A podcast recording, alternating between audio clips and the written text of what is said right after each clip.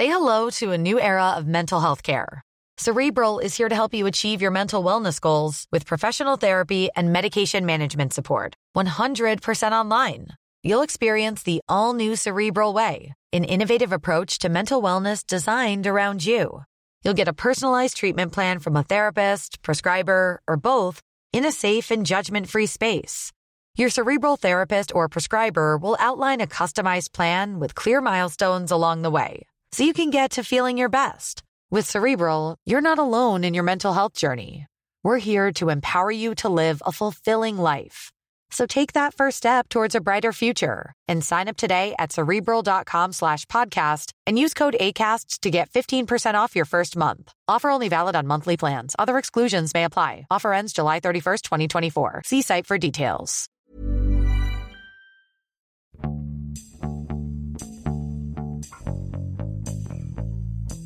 欢迎收听是有毒，我是胡胡。今天比较少见，就是我当面录播客的情况。今天好像是第二回，在我身边有个嘉宾叫王继，他是一个书籍的艺术家、手作书的收藏家，也是一个当代艺术的收藏家。他今年出了一本让我特别感兴趣的一本书，叫做《书之极》，极就是这个极致的极，就是书里面的极致。这么一本特别像一件艺术品的书，我们今天就来聊一本关于这个艺术家手作书的话题。先跟大家打个招呼吧，王继。嗯，大家好，我是王继，一个艺术家手作书的收藏者。你其实不仅是手作书收藏者，你也收藏一些当代艺术。呃，对，其实当代艺术啊，然后一些呃玩偶啊，都是我的收藏领域。但是也不知道为什么，就是收藏的东西总是在涨价。现在再往后是，凡尔赛。对呀，再往后的时候就买不起了，然后就只能停止在那个他还能接受的那个阶段。但是。艺术家手作书这个倒是一直坚持下来了，我已经挺长时间没买这个就是艺术作品和玩具了，在最近的几年把这个精力和精神都用在收集这些艺术家手作书和对他们的研究上面去了。我在来之前啊，就翻你的朋友圈嘛，我看到，因为你最近出这本书已经在一些范围内已经公开了嘛，我看到有一些特别标题党的 那些标题党说，他住三四平米蜗居，但是收藏价值千万的书，然后做了一本中国最美的书什么的。那红红，你看你现在就就坐在我的家里，你觉得现在堆的这个满当当的到处都是书啊，都是这些东西。我其实因为我我第二次来你家里嘛，第一次来的时候比现在还要乱一点，东西更多。这次应该是稍微整理过一下。我自己也买很多书啊，我觉得我应该我的书的量肯定是比你多，在数量上我可以超过你，但是呢，我看了一下，你可能一本书一本书的价值就超过买的所有的书。呃，我觉得从价值上来说，它确实是有价值的，但是咱们不能从价格上来比较。我觉得价格跟价值它是两回事儿。我觉得这些艺术家手作书更重要的是它的价值所在，它不仅仅是它的从书的价值，从艺术品的价值，那还包括它的凝凝聚了一段就是艺术家在创作当时的心态和他人生的一个重要的阶段。因为艺术家手作书他的创作，它不是说一个像画画一样。集中精神一段时间，一天、一个月、两个月、三个月、一年，他肯定就完成的。在我在意大利的时候，就去艺术家手作书的工坊去看，有很多未完成的艺术家手作书。就这些艺术家手作书还没有完成，但是艺术家人已经不在了。所以说，这个就是说，他持续的可能就是多的，可能持续十几年的时间，一直在有新的想法补充进来，但是一直没有完成。但是后来。就可能成为有一个永远都没有完成的遗憾的，所以说，我觉得现在能够完成并且留下来的艺术家都是挺珍贵的存在。就现在，其实我们已经聊到了艺术家手头书这么一个概念，但事实上，这个概念它不是一个特别标准的，就是说出来大家都理解的一个概念。事实上，是不是你自己本身是你自己在收藏这些比较特别的书籍的时候，自己萌生出来的一个这样的一个概念？我们就先回到这个概念，什么是你定义的这个艺术家的手作书？好，那我们就聊聊这个概念。这个概念其实是在我最初的时候，这个概念是非常不清晰的。最初我接触的是意大利语的语境，它叫 “libri di artista”。就翻译过来，因为我夫人是学就是意大利语的，所以说在他把这个翻译成“艺术家之书”。但是直到后来，我们的发现，在中国突然发现，就有一个人对这个“艺术家手之书”这个在英文里的语境叫 “artist book”，然后做出了一个相对来说比较清晰的定义。那这个人呢，就是徐冰。这本书的序言的作者。对对，我这本书的序言是徐冰老师写的。然后呢，徐冰老师当时就定义它，就是从广义上定义啊，就是说，艺术家手作书的一个基本的属性是翻阅。嗯，哪怕这本书只有一页，你又满足了翻阅这个概念，它就具备了艺术家手作书的基本属性。当然，徐冰老师还给他一些描述，但是这种描述它也不是一个准确的定义，因为艺术家手作书它可以有很多伪装在里面。所以说，我在书之集里也给他了一些反向的定义，就是说，不给他正向，什么是艺术家手作书，我告诉不了你，但是我可以告诉你什么样的东西它不是艺术家手作书。所以我给了作为收藏家，我必须要把这个范围说的窄一点，否则的话，见一本买一本，这个是不管是能力啊，还是精力，还是这种研究的可能性，都是达不到的。所以说，我会把它艺术家手作书，在我从一个收藏者的定义里会缩的比较窄，那就是说。它首先是满足翻译的属性，其次它是艺术家要亲自参与到其中。手工，对它毕竟有手工的成分在里边。谈到这个手工也是挺有意思的一个事情，因为徐冰老师把它定义为成艺术家手制书，就是制作的制。那我把它称作艺术家手作书，我觉得这个就是有一点就是僧推月下门和僧敲月下门的这个这个推敲的这个。思辨的意义在里边，但是我觉得智呢，可能更更多的让人感觉是一种机制的概念，就是说机器可能有一些工业的成分在里边。那做呢，更多是强调手做，就是这种匠人的精神在里边。所以说，对于我的这些收藏来说，我觉得把它称为艺术家手作书更为恰当。因为我是学理工科出身的，所以说通常来说，我会用一个比喻来，就是说有一个这样的圆是一个几何，这个是书的这个范围。那么有另外一个圆，这个是艺术品的范围。你把这两个圆完美的重合在一起，它就是艺术家手作书的概念。艺术品，它就是艺术家的作品嘛。所以从这个角度来说，成为艺术家手作书，我觉得更合适一些，因为它是一个作品，它不是制品。所以说把它称为艺术家手作书。艺术家手作书就是具有完美的具有，既具有书的属性，它具有。艺术品的属性，我觉得在中文的定义里，“艺术家手作书”这六个字是缺一不可的，缺少了一个字儿，它的语义都不完整。嗯，聊一下，就是你最开始是怎么跟这些书相遇的？从第一本开始，最早的时候有有朋友送过我艺术家手作书，但是呢，这个东西我并不知道它是什么东西，我把它当做一件艺术品来收藏和拥有。但是真正意义上买的第一本艺术家手作书，那是十几年前在意大利的，就是 Art Fair 博洛尼亚艺术展上。然后有一个画廊的展位，展位上挂了卢丘冯大呢的画，挂了普里的画，都是那些就是大师级的，对，千万级别的那种那种画作了。然后旁边一一个台子上放了一本书，然后旁边放了一双白手套。当时就是这本书的封面还挺吸引我的，我就觉得它特别的美。然后我就要求我说我能看一下这本书吗？然后画廊的这个主人，然后就。让我戴上手套去翻这本书，结果翻到第一页，我就完全被那个震撼到了，觉得就是就好像一声霹雳一样。我觉得这个东西我太美了，它怎么可以一本书可以这么美？几乎是毫不犹豫的，我就决定我要买这本书。当然，当时价格还挺昂贵的，那个时候汇率还是欧元对人民币的汇率还是九点几，嗯，从价格上来说还蛮贵的。稍微透露一下，花了多少？十几万吧，所以我说你一本书抵我所有的书。但是就是我觉得这个价格是一方面，但是他对我的日后对于艺术家手作书的影响啊，和他的那种对我审美这种提高啊，和他对于我对艺术家手作书和艺术家产生兴趣的这种，在他研究他背后的故事的这种心态，我觉得它是起到了一个不可估量的作用的。所以说，我觉得这个是我。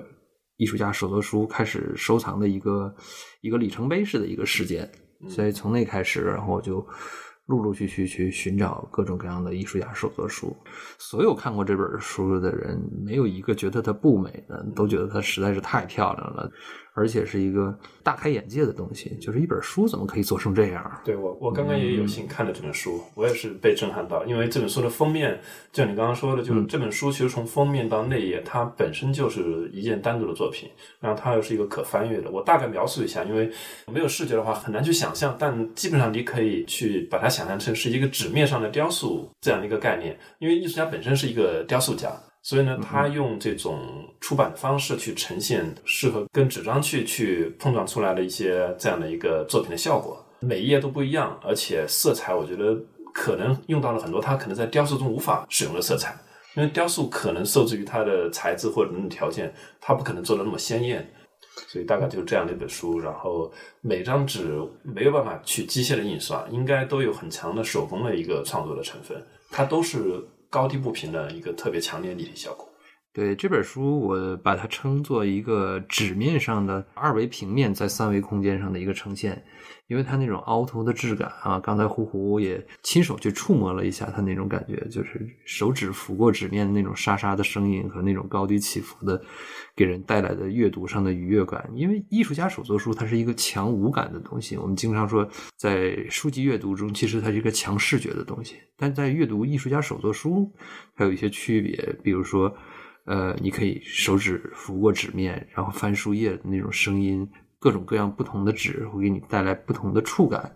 同时呢，每本书的气味也是不一样的。安静一点，可能家里的气味太嘈杂了，你可能感觉不到。但是给一个安静的环境中，比如像在图书馆这样的地方，它本身就没有什么嘈杂的气味存在。所以说，每本书随着它年代不同，用纸的不同，甚至包括有一些艺术家手作书是艺术家手艺术家亲自去做纸。他做了这样一批纸，这个是纸市面上是找不到的，因为他会有一些特殊的想法，比如说夹杂一些花瓣的碎屑或者植物的碎屑在里面，它就会发生这种植物的特殊的香气了。经过很多年，你还可以闻到一些关于历史的这种味道。当然，这个跟每个人的这种感官有关系，那是一种很特别的存在。据你了解，就是这艺艺术家他们其实本身都是有自己的代表性的，比如说有的是做雕塑的，有的画画的，有的做别的各种题材的。书并不是他们的一个主要的一个创作载体，他们为什么要去做这个东西？我觉得这就跟一些艺术家他不满足于单一的创作形式有关系。艺术家手作书呢，有些是本身我既能写，我又能画，像我收藏里的，就比如说阿尔纳多·蓬波道罗，呃，君特·格拉斯。他做的，他们做的艺术家手作书，它既是自己的文字，也是自己的作品。那我觉得人人都有表述的欲望，那可能单一的表述已经不满足于这个单纯的画面的这种视觉的呈现，他还希望有一些更多的思想上的呈现。比如说，还有一本高行健的书，那本身就是高行健的剧作集。然后加上配上他的作品，配上他的画的作品。对，因为高英杰后来也画画，而且画的就是好极了，就是那个他非常有苍茫的那种，给人的那种苍茫遥远的那种感觉。那像这种呢，它是一种艺术家手作书的一种表现形式。那还有另外的表现形式呢？可能一些艺术家们为一个共同的事件来创作一本艺术家手作书。就比如说我在书日记里介绍的，就是。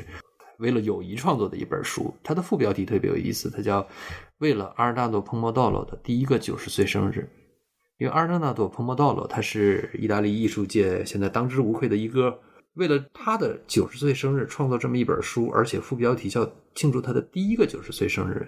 这些艺术家良好的祝愿就是祝愿他还会有第二个九十岁生日、第三个九十岁生日，在我们中国的语境里就是祝贺他健康长寿这么个意思。所以这是为了。一个共同的事件，大家共同去创作一本艺术家手作书，这也是一种形式。那最常见的形式呢，其实是说两个或者几个这样气味相投的人。打个比方说，你是一个诗人，我是一个艺术家，我很喜欢你的诗，那我可能会创作一些作品来搭配你的诗。比如说赵无极和亨利米修就做了一本这样的《亨利米修诗选》这样的一本书。那也可能说我是一个诗人，你是一个艺术家，那我很喜欢你的画。那我为你的一些画作去创作这样几首诗，然后我们来一起做一本艺术家手着书，所以这是一个集合的东西，一个就是思维的碰撞。当然，光有艺术家和诗人或者作家还不够，那这后面呢还有会有艺术家手作书的工坊，会有这个负责装订、装帧、负责调色、负责刻板。那很多时候也是艺术家自己刻板，然后采用什么形式？具体是石刻版画呢，还是石版画呢，还是木版画呢？他会有自己的选择。然后最后还有试版，试版出来还有试色，然后经过这一系列的过程，然后最终呈现出来的这样的一个艺术家手作书。虽然最后呈现来的作品是一本书的形式，但是它凝结的是那个时间艺术家生命里的那一段时光。我觉得这个是。背后的故事是更值得去研究和去寻找的。嗯我刚刚听你描述这个手作书的一个制作过程，我就感觉在很多工艺上，其实已经超越了一个艺术家平时在工作室里面天天的那些手头的，比如说画画或者什么这样的一个工艺，他需要接触更多复杂的工艺，而这些工艺可能作为个人他是没办法掌握的，所以他需要用到刚刚你说的很多这种工坊里的这些呃老的师傅啊，或者什么甚至已经失传或者面临失传的一些这样的技巧。我想起来，就我一个艺术家朋友嘛，他以前说过一句话，我看了觉得特别有趣，就他曾经尝试过做版画嘛，可能是木刻版画，做了两三趟，觉得太烦了，还不如自己画画。因为本来大家概念中可能觉得一个印刷品或者版画真的是一个很简单的东西，但实际上可能比你一个艺术家原创性作品可能更复杂。因为你的原创可能是驾轻就熟的一些技巧，你的所有的条件都是现成的。但是你当你做到一本书的时候，可能遇到很多你根本难以想象的挑战。就像刚刚我在王记家里翻阅一些书的时候，我觉得特别惊讶，一本书可以复杂到那个程度。一本书里面，你前页翻的时候，发现它是一个就一个微型的雕塑，一个金箔的东西跟一些木头组合成的一个雕塑，嵌在一本书页里面。翻到下一页，又是一个特别复杂的编织品。这个编织品，你感觉你除了用手工，不可能用其他任何方式去把它做出来。再翻到下一页，又是一个其他的东西。我不知道你了不了解一些艺术家手作书背后的故事，就是艺术家可能在一本书里面投入的时间远远超过一件他们正式的作品。这是一定的，而且艺术家手作书，它肯定不是一蹴而就的过程。因为艺术家手作书的发展脉络，它其实是跟版画技术的发展脉络息息相关的。所以，我们看在现在看市面上的大多数能发现的艺术家手作书背后，都有版画工艺的影子。那版画这种工艺呢，它本身就是一个需要时间的东西，它不像是一幅你的就是架上作品，你只需要创作完了，等它晾干。差不多就可以了，但是版画不一样，每做一个版，那这个版你就定型了以后，你要去试印。它很多艺术家手作书里的版画工艺极其的复杂，它不是说一个模板它就能够把这个版画完成的，它需要很多个版去套色。比如说这里有本达利的《巴巴奥》，那它后面附了三张版画，这三张版画是在制作这本艺术家手作书中的三个试版。那这三个饰板呢，你就看到它是做了三个石板的模板，然后用来叠印，就是印一次，然后再印一次，再印一次，所以它在黑色中会体现出不同的肌理。那这种技术呢，到现在我也没看到中国哪个版画工坊能够做得出来，因为它太复杂了，尤其是在那个一九六几年那个年代，对于这种技术上的极致追求，对版对的这么天衣无缝，这是很难达到的一个东西。随着技艺的发展嘛，这种慢的东西就慢慢就会被淘汰了。就像近二三年电子排版已经完全代替了签字排版一样，就这种人工的成分在大大的减少，技术的成分在大大增加。所以我觉得，随着时光的流逝，这种技术的发展必然带来艺术家手作书的它的价值的会被人们重新发现去认识。那就像我们刚才有聊到，在版画工坊里，就是说。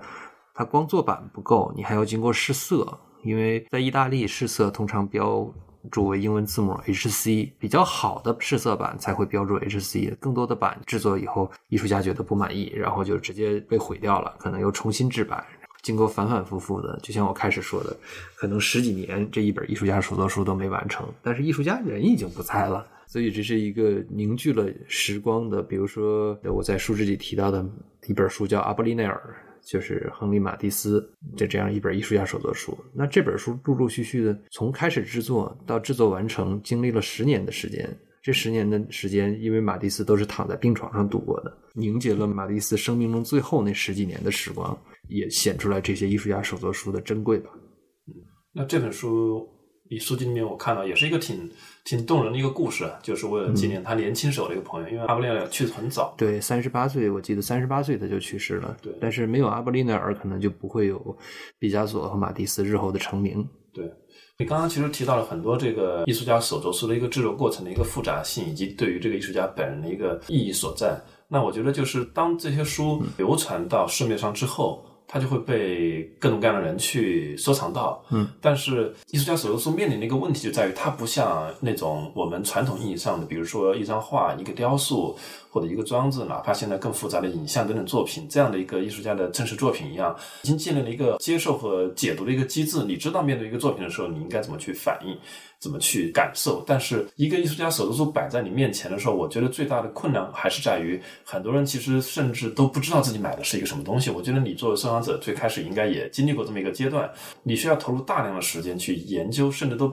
不是说仅仅只是，比如说去看个展览，十几分钟、半个小时，最多一个小时，一个展览逛完了。那你面对一本手作书的时候，可能需要花非常长的时间去探索和解读。那么这个过程，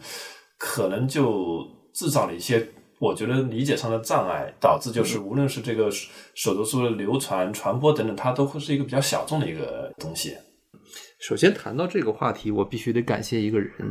就这个人是我的朋友，叫张向东。他是这本书的筹划人嘛？我在收藏了差不多十几年的这个过程中，这些艺术家手作书基本上没有被外界所知，也没有人知道我在收藏这些艺术家手作书。但是就在前几年，张向东有一次偶尔来我们家的时候，他看到这本艺术家手作书，他立刻就觉得这个东西它的价值远远不止于说作为一本书的存在。那他也是第一次接触到这个领域，所以说对于这个呃书志集的出版，张向东其实是一个伯乐，是他发现了这些潜力码。对于我来说呢，作为一个收藏者，我记得在我开始写这本书的时候，我见到了一个国外的艺术家手作书，他写了这样一句话：对于艺术家手作书的收藏来说。你既然选择收藏艺术家手作书，你就要负担得起向公众来传播艺术家手作书这样一个概念和艺术家手作书之美的这样一种责任。所以有的时候，我其实觉得不是说我选择了收藏这些艺术家手作书，而是这些艺术家手作书他选择了我，因为他们不会说话，所以他们借我的口，借我的笔，把这些他们的故事来表达出来。很多事情都是冥冥中它有一些定数在的。在这个艺术家手作书的收藏里面呢，有很多有趣的故事，然后我挑选了其中的一部分，把它都收录在书之集里了。大家也可以了解一下书之集这个里面这些艺术家手作书背后的故事，以及我和这些艺术家手作书他们之间的故事。书之集收了大概二十四本书，对，二十四本。因为我的现在收藏了大概有两百多本艺术家手作书，但是作为一本书的体量也不能过大了。你看现在书之集已经很厚很重了，所以我说第一本这个书之集把它做二十四本已经是个很大的量了。嗯，来录之前我还跟那个 Sammy 就我们的博客另外一个搭档刘源，我跟他说，他这书里面三分之一是我卖给他，然后我看了你的这个书之后发现不对，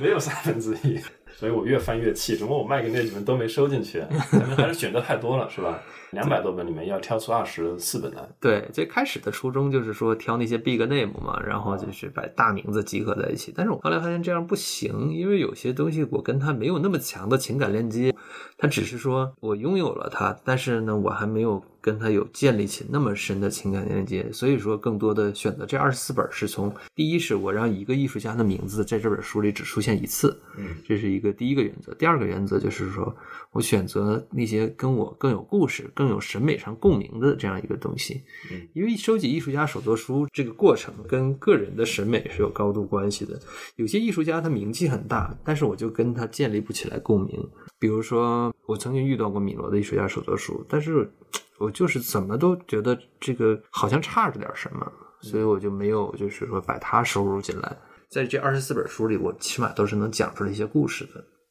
你刚刚提到，即便是你收了那么多书啊，还是有些书没有办法跟你建立情感连接，甚至我觉得你应该有些书买回来都没有完整的研究过。也就是说，这本书可能是什么东西，你都不是百分之百了解，对吧？这就是一个很困惑的问题，因为经常有朋友来家里看书，说：“哎，这个讲的是什么？”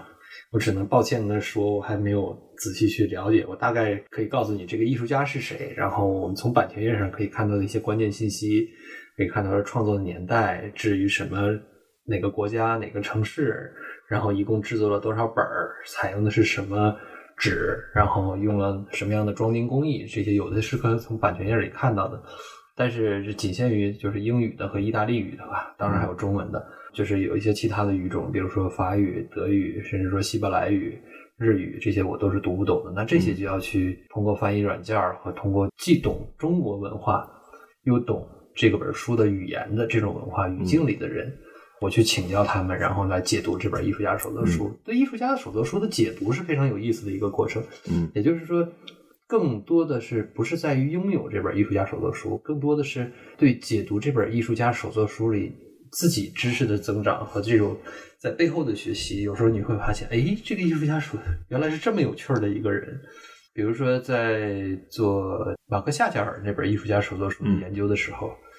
我就遇到了门槛儿。法语的语境里，那怎么去翻译这本书？因为它的书里的配图都跟这个冬天的意境没有任何关系。然后后来我请教了一一一位就是在法国的朋友，中文也说的很好，索邦大学毕业的。然后他就结合这本书当时创作的背景，给了我完美的解释。就这本书应该翻译成“热带雨林的新鲜”这样一个解释。所以说，在这本书的解读里，有很多朋友都给了我很多。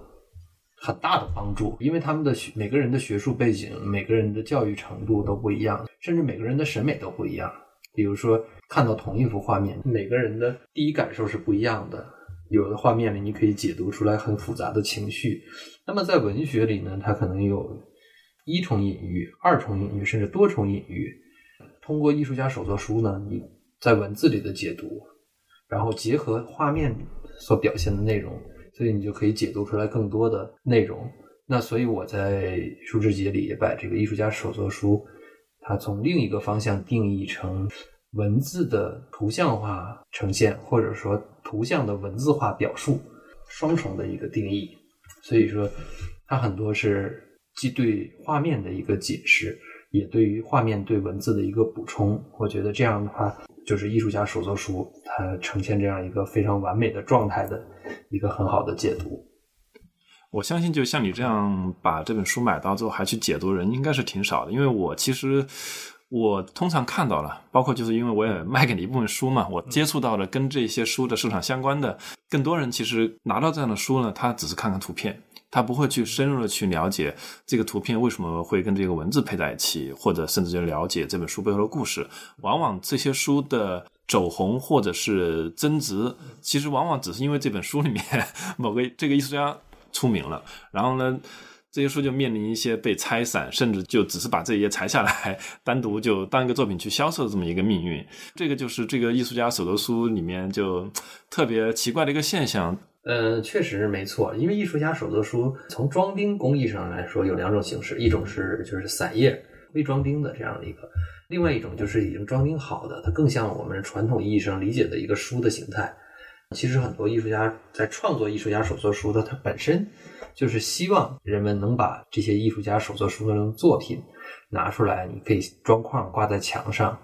然后或者说你作为一种艺术的收藏，一种一种艺术品的去装点家里。我在意大利有很多意大利的朋友，我就没见过任何一个意大利的家庭里墙上没有挂画，很多就是挂的有原作也有版画。那有一些呢，我能认出来的，它是某本艺术家手作书中的一页。那在中国呢，我看到没有呃任何一个拍卖公司在对认可这个艺术家手作书这个概念。嗯，那么在拍卖的时候呢，我们更多的看到的定义是版画书这样一个概念。嗯。很有意思的一个事情，就是我举个例子，就像常玉这个《陶潜诗集》，就是在书志里提到的这样一本书。那这本常玉的书呢，因为常玉现在市场太火了，所以我们每年都能看到这本书有不同的版号在上拍。但是你也会看到一个非常有意思的现象，就有的上拍它根本没有书的其他部分，只是把书中三幅常玉的这个石刻版画切下来装框。作为一组版画作品来拍卖，而更有意思的现象呢是，拍卖的价格时常是高于这本书作为一个整体去拍卖的价格。我把这个现象叫做价格倒挂。价格倒挂呢，其实就是因为这个艺术家太出名了，文字部分反而变得不那么重要了，他更强调于这种把其中的画面摘出来作为一个强视觉的呈现。我也把这种破坏。称作为一个善意的破坏，从艺术欣赏的角度来说，没有什么错。但对于一个像我这样的艺术家手作书的收藏者来说，这是一个非常让人痛心疾首的事情。就相当于你把一本完整的艺术家手作书让他身首异处了，给我来说是带来一种非常可惜的这样的一种情绪。对这种现象，尤其是最近几年越来越多，因为像常玉啊、造物集啊这种，就在二级市场上的价格越来越贵嘛，那很多人就会去寻找他们。比如说你版画已经很贵了，那我就可能去看看你出过的书里面是不是可以把它拆散。我可以从做拍卖的角度啊来解读为什么会有这种现象。还有一个原因在于什么呢？当这样的书在二级市场上，比如说当它被再次拿出来销售的时候，嗯嗯，你会发现其实作为卖方也好，作为一个拍卖公司也好，它面临的第一个问题在于我怎么去介绍这本书。你如果像比如说一件普通的作品，一件雕塑、一张画，当你出现在图录上，就是一个图案。一张照片就完就足够了，嗯，他所有的信息都传达到了。但是当一本书的时候，你你难道只是比如说拍张封面吗？一张封面其实几乎就传递不了什么信息，因为它绝大部分的信息都隐藏在书籍里面，你要去翻阅才能知道。对于比如说写秃噜的人，他怎么去描述呢？尤其是当这本书它都是什么德语、法语或者什么就是更多小语种的时候，你不可能花时间去详细完整的去阅读。所以最后变成就是当大家去这种书在流通的时候，就变成只会介绍这里面有一些什么图案，或者大家就冲着这些图案来买的。所以这也是很多很多书其实在流传的时候面临的一个尴尬的命运，就在于收藏和研究的这个人群其实是非常小众的，就是说它的绝大部分光芒是隐藏在封面里面的。但是当它在拍卖会上流通的时候呢，其实我们只能介绍它的极小部分。这也是一个很有意思的点，我觉得这个点是我没有想到的。那我觉得。是不是如果说从这个角度出发的话，那这个我做了研究的，这是二十四本收录在书之集里的艺术家手册书，它就会涨价了。对，因为之后别人再去卖这本书的时候，可以直接抄你的书的图录，甚至就说，呃，这本书的出版书之集第几？对我已经做你帮很多人省掉了一部分这样的工作。那我觉得就是你你胡胡，你刚才也说到这个，就关于就是关于这个。版画单独拆出来卖，就像确实我也见到很多过这种现象，就是说很多我能明显看出来它是某本书中的一页，就包括去年就是北京有一个很很大的美术馆做的一个达利的展览，它其实呃这本这本书就在楼上，刚才那个你没有看见这本书，这这本书是达利的一套书，它叫呃就但丁的神曲，嗯，它有一共有六本。这六本书里呢，一共有一百张版画。那这个美术馆呢，就把这一百张版画单独拆出来，装框挂在墙上，做了一个这样的大展。这里其实很多艺术家手作书，把它分开来，都可以支撑起来一个展览。我在意大利也看到过，有的就是艺术家手作书被。做成一个展览，但你进去一看，从头到尾沿着动线从头走到尾，就是实际上是从封面看到封底的这样一个过程。嗯，所以我在书之记里也写，就是说一本艺术家手作书，它就是一个展览。那么你手指的这种翻阅、这种捻动呢，代替了脚步的更替，你从头读到尾，就相当于沿着一条一个展览设计好的动线一直在往前走。当然，这个动线是你自己的，你可以翻回来再读某一页。你可以就是说翻到其中的某一页多看一会儿，就像你在某一幅画之前驻足多停留一会儿一样。所以在这个书之集里，它一共有二十四个展览，是我想带给大家的这样一种既有审美上的愉悦，又有阅读文字上的美好。那在写这本书的时候，我也觉得是开始也考虑过要把它写成一种图录的形式，就是只做研究，但是不带任何个人的感情色彩的去评价这本书或怎么样。但是后来我觉得这样对我来说意义不大，因为首先我不是一个学者型的人，我没有办法去像一些学者性的是做一个专注研究的这样的一个去把它作为这样一个领域的东西。第二个是我收集这些艺术家，不是基于说投资或者说价格上的因素，纯粹是出于审美，所以说我把他们收入囊中。那我跟他是有情感链接的，是有这种。我出于审美的目的才去收藏它们的，那我有必要就是说把这种感情的东西放在里面，所以我也希望就是说我写这本书它是有温度的，所以说我还是写了一些很很有相当于有个人色彩的这样一些文字，嗯，去包括一些就是描述这些书中很有趣味的一些点。我看的时候就 比较喜欢看你写这本书怎么买的，么一些一些故事，尤其是匪夷所思的一些。像你写到，就是刚刚我们也在翻了一下《造物集》那本，是吧？你在拍卖公司买这本《造物集》，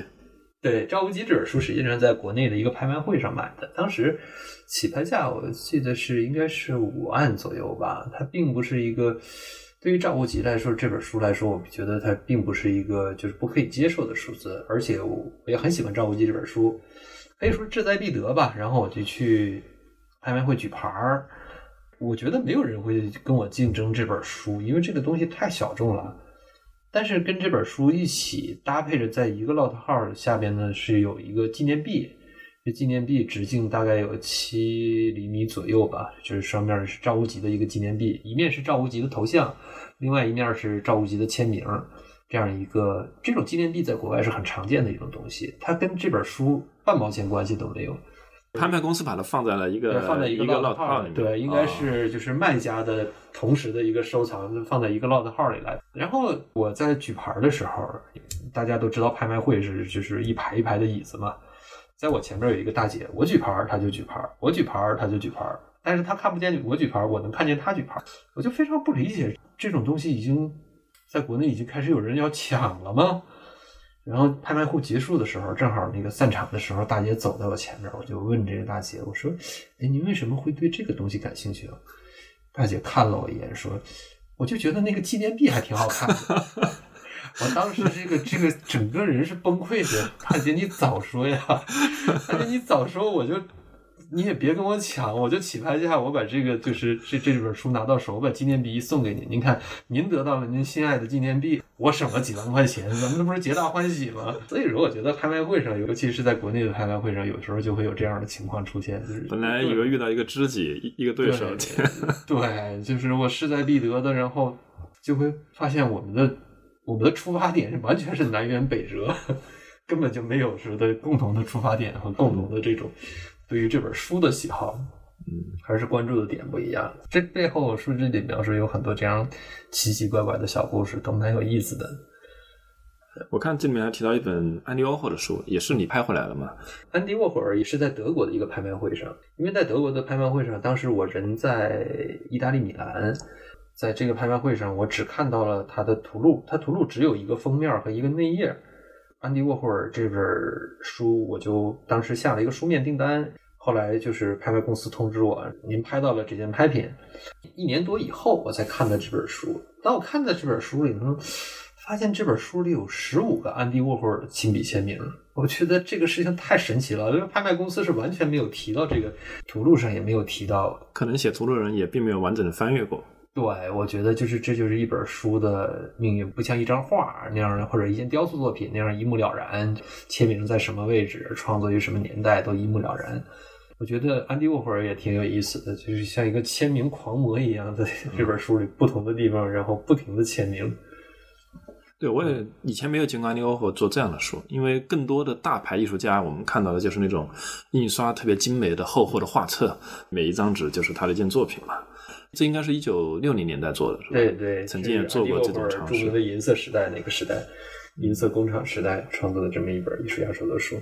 这本安迪沃霍尔这本书里有很多，它是有十一处立体的内容，就是比如说你翻开一页，然后就是一个城堡突然就跳出来了。再翻开另一页，一个红色的风琴就跳出来了。再翻开一页，纸上就立起来一个金宝汤罐头。对对，我刚刚看到那个金宝汤，就它代表都是一些它的标志性的东西，就是唱片呀、罐头啊，然后还有一些能体现这个艺术家当时那个孱弱、然后无助、然后神经质的内心的那样一些画面啊，嗯，都体现在这本书里了。而且这本书的内容呢，它是一个德国记者对于安迪沃霍尔的采访，嗯，所以说你从这本书里解读，你就能完全理解安迪沃霍尔当时的那种状态，处于一种极大的不确定性的那种状态。对于解读安迪沃霍尔在那几年就是他的创作心态，我觉得是一本非常重要的，也是一本非常重要的史料。嗯，我还是觉得十五个签名真的很少见，确实很少见，在我收藏的这个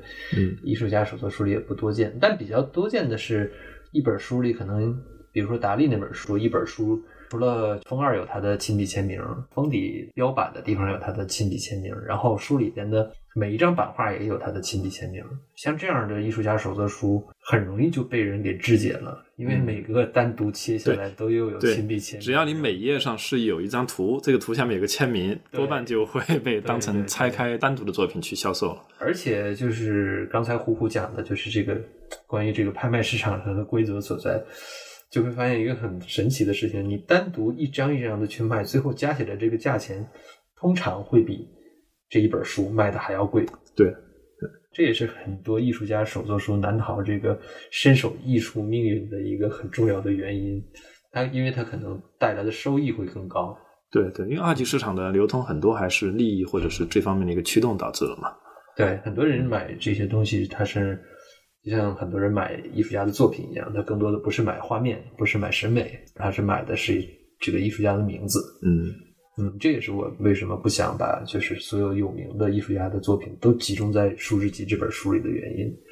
更多的基于情感上的链接，而不是说的简单的华丽的名字的堆砌。我在看你这本书的过程中，我也觉得让我很大开眼界的，正是那些我不太了解的，甚至闻所未闻的一些艺术家的作品，反而是越有名的艺术家。他们在这种跟书的尝试上，相对来讲没有那么的大胆。就比如说，即便安妞或一个立体书，其实立体书也不是一个独创性的概念。到现在为止，也有很多这样的立体书，它只是利用了立体书这么一个形式，去跟他的作品相结合。你这个数字界面，其实有很多，我觉得是可能就是艺术家为了做成这个东西而独创的一个制作方式，或者说它涉及到非常复杂的工艺。我觉得这种书是我在看的时候最吸引我的是这些东西。对，这里边有几本艺术家手作书，比如说那个有一本艺术家手作书叫《梦之河》，叫《Box of Dream》，它的这个题材也很新颖。从外边看你，就是一个平淡无奇的一个三棱柱的一个盒子，但打开一看，你会发现盒面上有这本创作这本艺术家手作书的艺术家的纸质的一个浮雕头像。那封底呢？它是一个制作这本艺术家手作书的工坊的主人的浮雕的头像，然后里边装了六幅版画。那这六幅版画呢？这个柱体打开以后，它刚好可以有六个立面你可以把这六幅版画挂在六个立面上，把它扭曲向不同的方向，就像一个桌面的一个装置一样。这种装订方式和这种大开脑洞的这种这种想法就非常的新颖。当时徐冰老师看到这本书以后也是非常惊叹，他说这应该是。适合文人放在案头实时把玩的一种东西，一种存在。所以，就像中国的这种假山石啊，就是山子啊什么的这种，因为西方的案头没有什么东西，他们就你创作一于喝杯咖啡，或者说抽个烟斗，但是你摆这么一个东西在，你跟他去互动，然后去跟他对话，我觉得是就像中国文人这样的一个，也是一个很有意思的过程吧。还有一些就是我印象特别深的，有一本书，书名叫做《Tabla》，Tabla 就是三米画廊。我觉得这本书应该是他应该来看一看，他的画廊叫那个 Tabla Rasa。对这本书特别特别，你可以介绍一下吗？呃，Tabla 这本书实际上是我的一位朋友他做的。呃，我这位朋友他名字叫阿姆吉拉奥皮宾迪。他今年已经八十多岁了。他当年是跟毕加索、米罗和杜尚这些人都一起工作过的。他年轻的时候给毕加索当助手，然后毕加索还给他画过像。后来他跟他老公结婚的时候，为了去巴黎度假，然后就把这幅画给很低的价格给卖了。我说：“昂吉了，你后悔吗？”嗯，老太太就笑眯眯的说的，点点头说的，一切的经历都是美好的。没有什么可以后悔的。那我觉得他的人生的睿智，然后也让我学到了很多东西。那回到这本书呢，其实是我第一眼看到这本书的时候，就是惊为天人，觉得这个创作的思路简直是太厉害了。因为这本《大不了》这本书，《大不了》在意大利语里既有“板”的意思，就是木板的“板”，也有另外一个“板”的意思，就是版画的“版”。嗯，所以它是意大利语里是个双关语。这本书的书名就叫《大不了》。那它是。用四十年代的，就是四五十年代的一个木箱子，他把它拆解开来，然后在木箱子上雕版，然后用这块板作为模板去印制了几张版画。那这几张版画呢，就是说他涂上金粉，印制了第一张，然后不继续涂金粉，他又印制第二张、第三张、第四张。那从开始的满色到最后的无色，它其实是凝固了一个时光的痕迹。那他在做完这几张版画之后呢，又把这块板模板和他其余的一块木板，把它装订作为封底和封面，把其中的版画夹在其中，这就成为了一本艺术家手作书。那这样的是艺术家手作书呢，是独一无二的，也就是说只有这一本，因为模板都在这里了，对，你不可能再去拿这个模板再做第二本了。同时，因为木板呢，它是因为天气的原因，它做完以后，你放一段时间，它就会有一些轻微的形变，你也不可能再用这块木板再印出来同样的版画了。所以，整个这是昂吉拉的创作是非常抽象的。所以说，这本书里凝结了空间，凝结了时间。就是这样一个概念，我觉得是艺术家想法的，就是我能解读出来非常厉害的一个想法。开始我就想收藏这本艺术家手作书，昂吉拉也知道我是在收藏艺术家手作书，但这本书呢，因为只有一本儿，它没有副本，跟他提了几次，他都说我再想想，我再想想。然后后来有一天去他家吃饭，昂吉拉家里有一个特别大的酒柜，三米多高的，一直顶到天花板的酒柜。然后我们就打开这个酒柜，昂吉拉说：“Echo，Echo 是我的英文名字哈。”说艾克，你想喝什么酒，你自己去拿。然后打开酒柜，我一眼就看到上面摆着一瓶茅台。哎，我说昂吉拉，你怎么会有中国的酒啊？昂吉拉说，这是当年我老公，因为我老公是个医生，几十年前一个病人送给他的，但一直没有人喝，就放在那儿。我说那那咱们就喝喝中国酒吧。老太太说，那你就打开吧。我把这瓶茅台给打开了。喝的时候，我突然发现这个茅台的标志是一是一个葵花，就是上面还写着两个字葵花。哎，我就很奇怪，我是茅台，我所认知范围不是只有飞天和五星吗？怎么会有个葵花的标志？这是假酒吗？但喝着还特别的好喝，喝的非常高兴，聊的也非常开心。然后我就跟奥吉拉说，那本书能不能转给我呀？然后微醺之际，趁着艺术还不太清晰，昂吉拉因为那个高兴嘛，也很嗨，然后就说那好吧，那就转给你了，但是你要好好对他。我说没问题。然后那个这瓶酒喝了小半瓶吧，然后因为它那个就是还是很馥郁、很芬芳的那种香气。然后啊，你当时说那艾克你喜欢喝这个酒，你就把这个酒拿走，回家了以后你继续喝就行了。我很不好意思嘛，哪有连吃带拿的呀，对不对？然后 还赚了一瓶酒，对，又又又好不容易这本书又转给我了，然后那个老太太就拿了个布袋子，然后把酒装到布袋子。当时你还不知道这瓶酒是真酒还是假酒。就是它的味道，我能判断出来，它肯定不是假酒。但是它的商标又让我对这个它是茅台这个产生了深深的质疑，因为我没有见过葵花这个标志。回家之后，然后这瓶酒也就放在那儿。有一天我突然想起来，就是查一下这个葵花的标志，才发现哦，这是当年就是。唯一七零年应该到七二年之间做的仅有的那一小批大葵花茅台，那这一瓶茅台呢，是已经是五六七八年前的事儿了。当时的拍卖价格，市场的拍卖价格就超过十万了。我就想，我这一晚上喝了多少钱的酒啊？这一我这一本书的价格根本就不够买这瓶酒的。但是我觉得，随着时光的流逝，这本书的价格肯定会远远高于这瓶。嗯，就它的价值是远远高于这瓶酒的。嗯。酒是它一个消费品，但书是长久流传的一个东西，而且这本书就这样一本，跟艺术家的一个动人的交互故事。我们之所以能聊这么开心，因为昂吉拉他也是一个跟这么多艺术家在一起工作过，所以说他可以给我们讲很多艺术家后面的故事。做这本书之集的时候，昂吉拉也是我第二个序的作者，他为我写了第二篇序。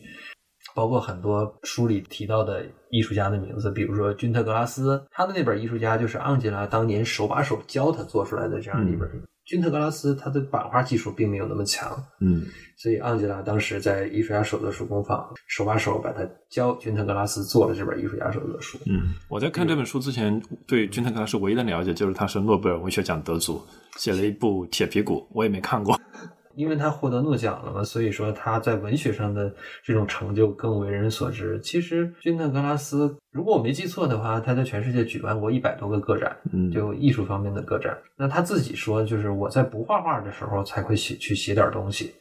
我觉得这个这个老先生也是玩票玩到了极致的一种表现。那包括这本书书之里提到的另外一些艺术家，比如说萧琴，嗯，萧琴，萧琴这本我也特别喜欢。是吧？萧琴这本也很好看，因为萧琴也是他的创作语言都是宇宙啊、气啊、道啊、无极呀、象限呀这种有一些玄学的东西在里面的这种东西。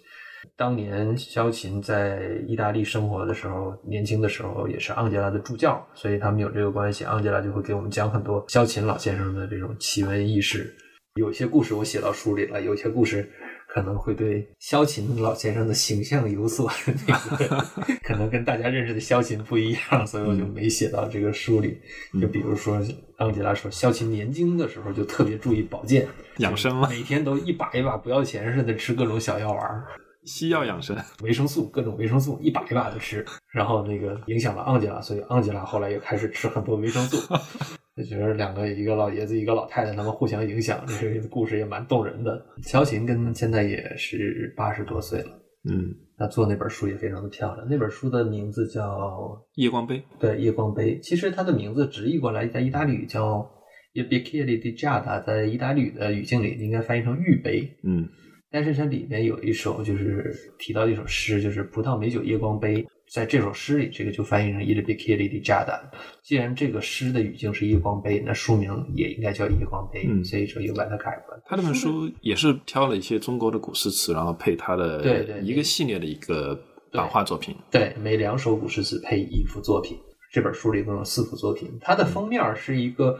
木头做的一个，对我就特别喜欢这个封面，而且这本书开本特别大嘛，我看了一下，差不多有半米高，差不多吧。嗯，然后它的那个封面，这个木头上有一个开了一个圆孔，书的封面也是一幅银色的版画。通过它这个书插这个书的这个外壳里面的时候，你看起来就像是一个装满了葡萄酒的杯子，然后在银色的月影上，你轻轻弹一下杯沿儿，然后杯中浮起的这个涟漪。哦。这个意境，所以我觉得中国有些艺术家，当你中国这些艺术家学贯中西了以后，他拥有西方的艺术家手作书的这种表现形式，然后去表现中国意境的东西，那表现的真的是特别的完美，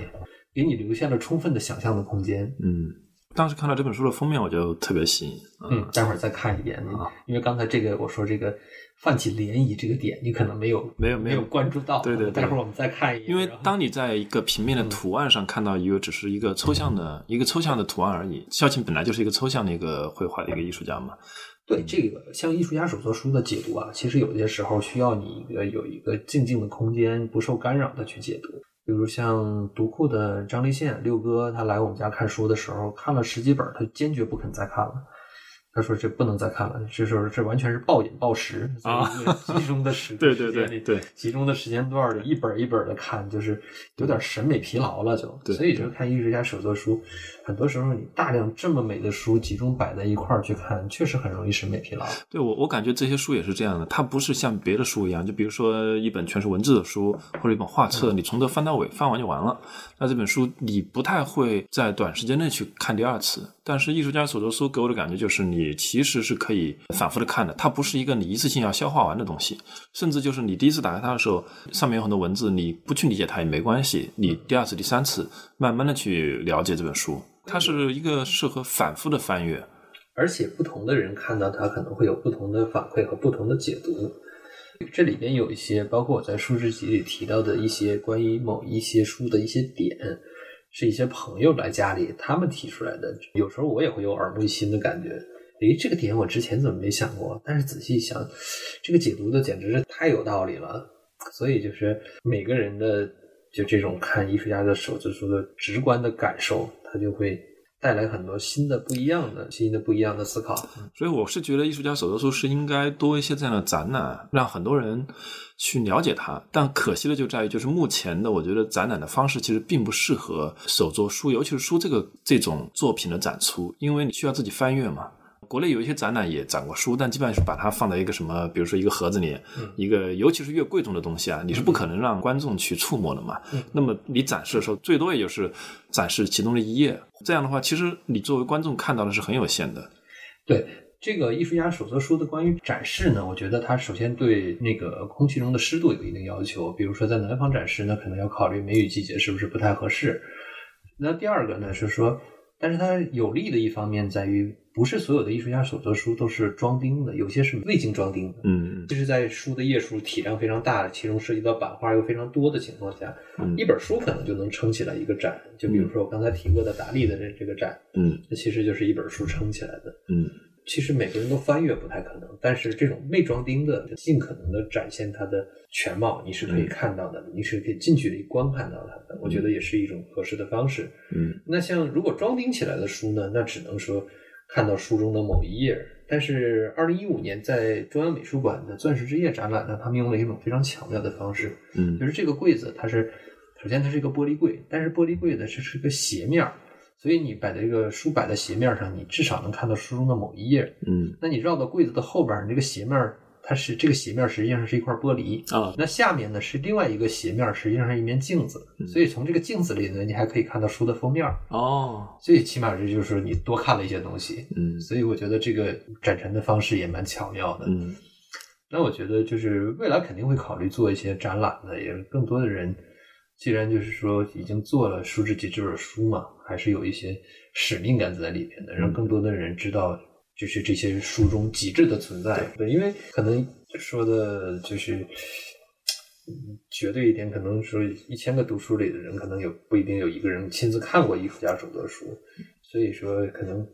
还是会考虑一些展览呀，然后一些讲座呀，更多种多样的形式吧，甚至多媒体化的一些形式。嗯但是总的来说呢，阅读书真的是一件很美好的事儿。嗯，我是觉得书天生它具有一定的私密性，它是你一个人单独的去享受了某某个时刻，一个人在那静静的翻阅。当然，我觉得公开展览的宣传是完全有必要的，但是呢，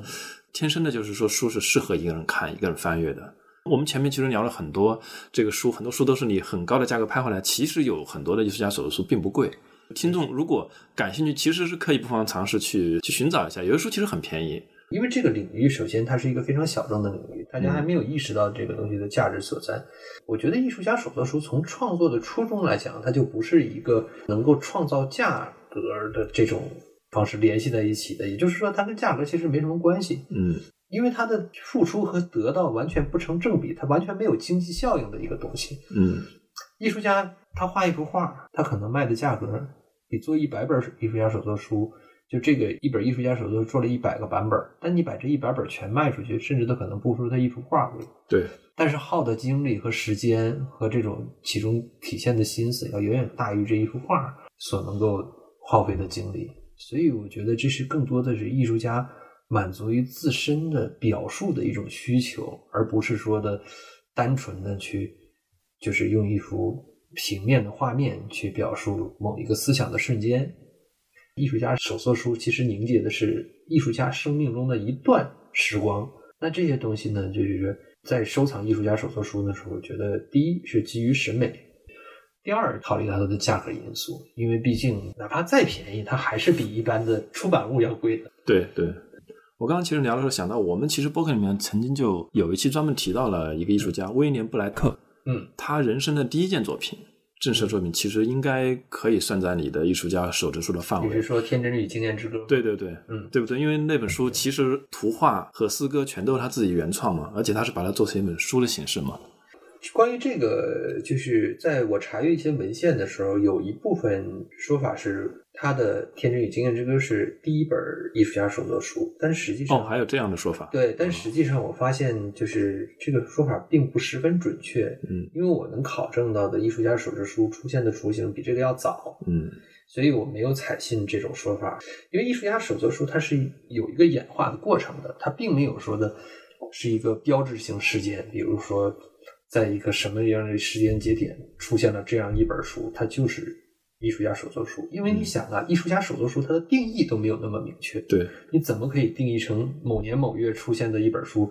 在它之前没有艺术家手作书，在它之后从这本开始，后边的才有艺术家手作书。因为艺术家手作书它的伪装的形式很多，比如说，那艺术家的图录算不算艺术家手作书呢？从可能从某种意义上来讲算，因为它可能说非常小众的，只出了一百本儿，嗯还有限量版的编号，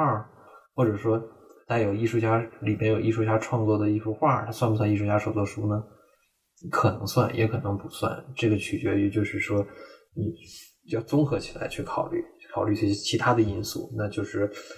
有一些就是我在书之记里提出来一些判定标准，如果这些判定标准都符合呢，它可能算，它也可能说算是一个擦边球。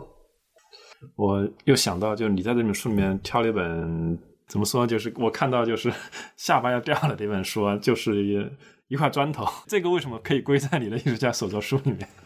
啊，这本书也特别有意思。这本书我当时看到这本书的时候也是非常偶然，是在我的一个朋友，他是他的叔叔是一个意大利非常有名的艺术家手作书的工坊的创始人，因为他叔叔后来去世了，这个工坊也没有了，所以这本书就摆在书架上。它的书架上有非常多的书，这本书是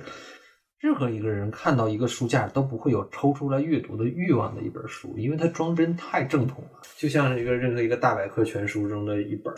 甚至说像一本假书，现在我们是中国有很多就是卖这种假书嘛，嗯，对对，好像你书架上有很多书的样子，但实际上抽出来就是一个一个纸盒，它只是包装成书的样子。这本书的就是那种感觉，或者说像大百科全书其中的一本，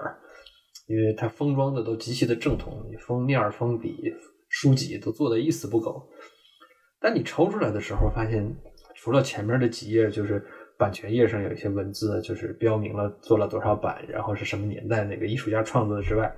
它的正文部分就是一块彻头彻尾的一块砖头，而且这个砖头就是很普通的一块砖头，意大利制式的这样一块砖头。我看还挺精美的，非常的精美。然后呢，这本书我觉得它主要的思想就是在于当下，就是对于空洞、无味、乏味的这种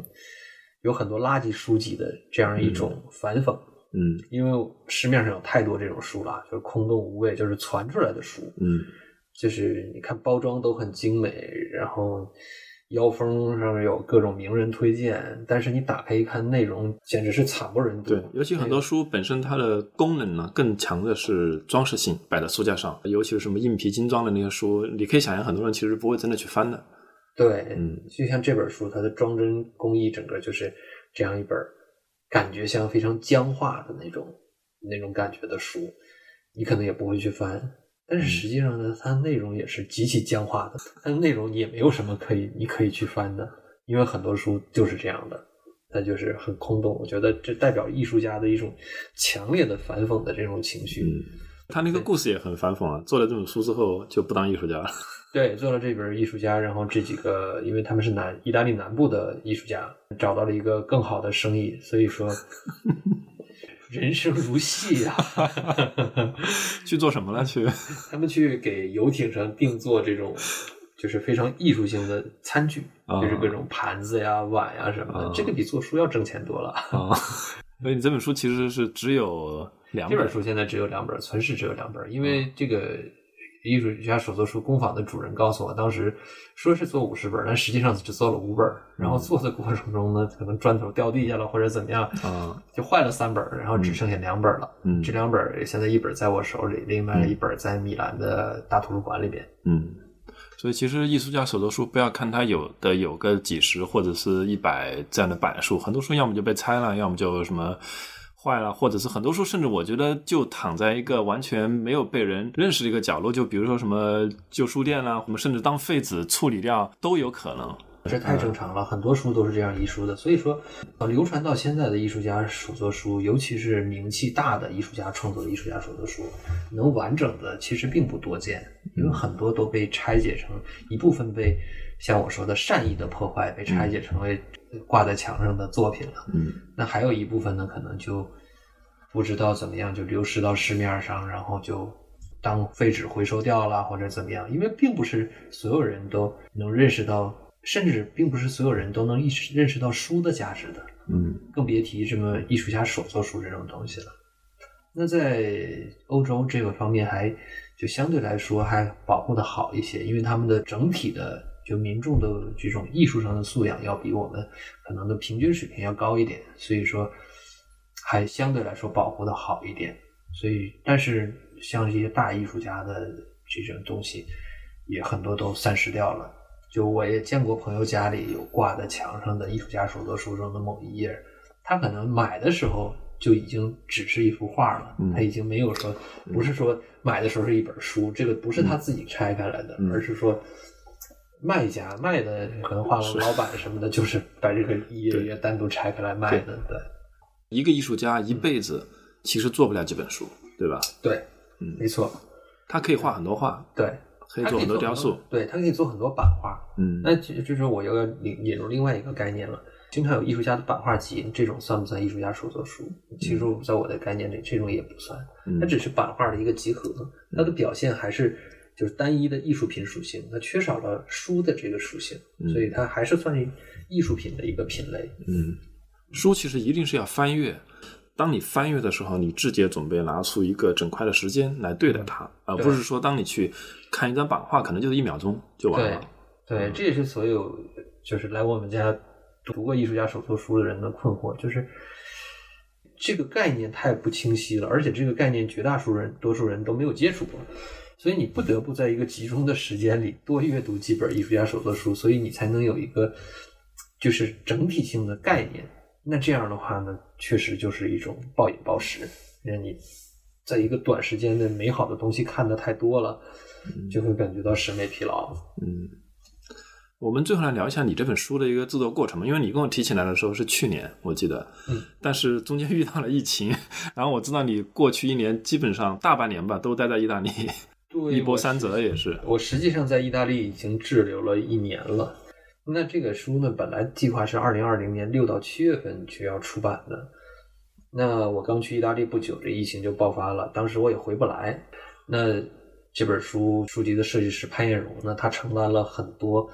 不应该他作为一个书籍设计师分内所承担的工作。他做了很多，包括就是不仅仅是设计，包括就是这些一些想法，我们只能在线上沟通，整个的。都看不见实物，包括选址啊什么的这种，我们我们的沟通非常多，几乎那一段时间每天都在就是进行大量的有效的沟通。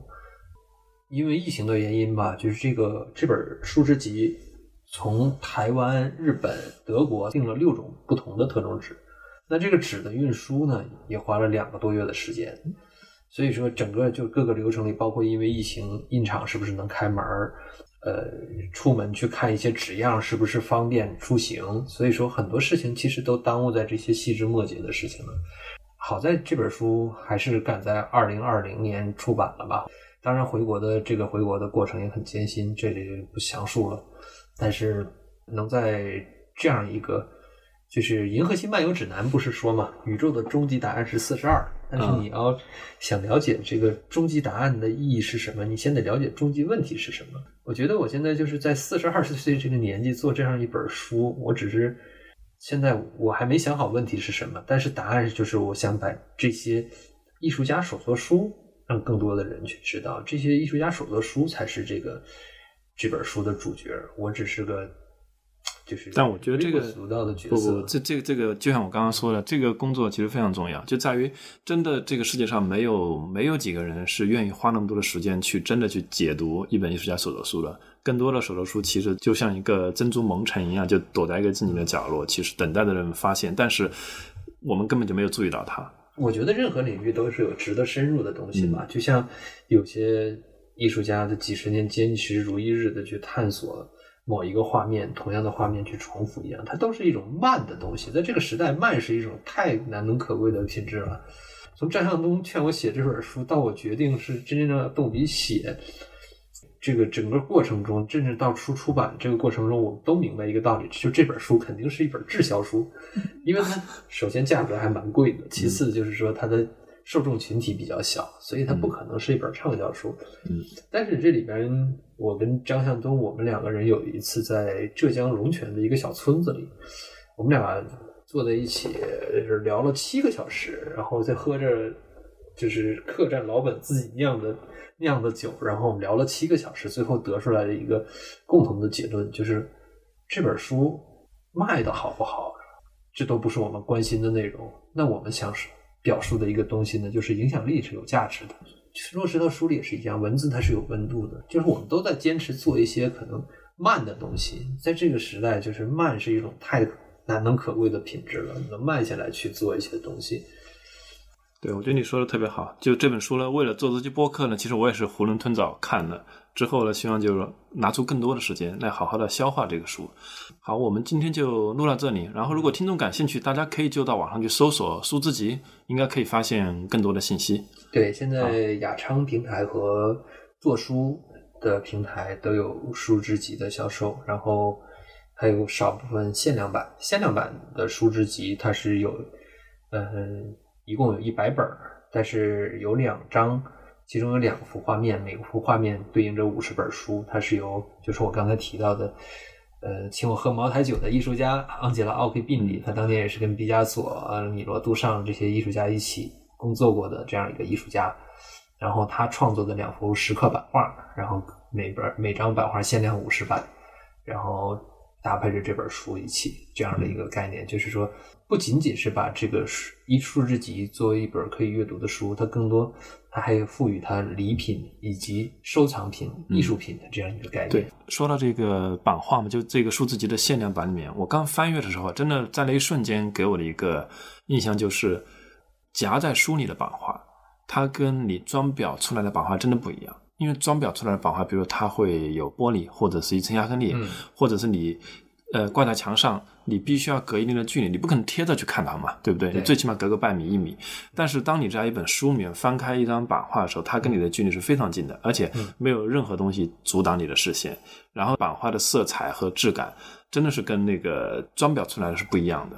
对，它就完全是你可以零距离去接触它了，你可以就是认识。所以说，胡胡，你刚才开始看艺术家手作书的时候，我就要求你洗一下手。嗯，其实带着这些书应该是戴着手套来看的，但是去翻阅的。但是戴着手套，你就会丧失非常重要的一个五感中的一环，就是触感。嗯，你没法用手指就是去感觉它那种凹凸起伏的那种带给你的那种触感上的喜悦。所以说。把手洗干净了，然后去读书，去享受它的美好，是太美好的一件事情了。对于阅读来说，嗯，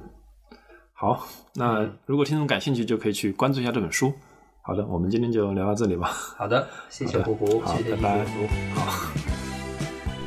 感谢收听《艺术有毒》播客，这是由两位艺术从业人员主持的艺术读书跑题节目。我们的节目可以在 Artist Poison 官方网站、苹果播客、Spotify。喜马拉雅、网易云音乐以及荔枝电台收听。我们在微信官方公众号和微博上准备了更多与节目有关的信息，您只要搜索“艺术有毒”，读书的“读”就可以找到我们。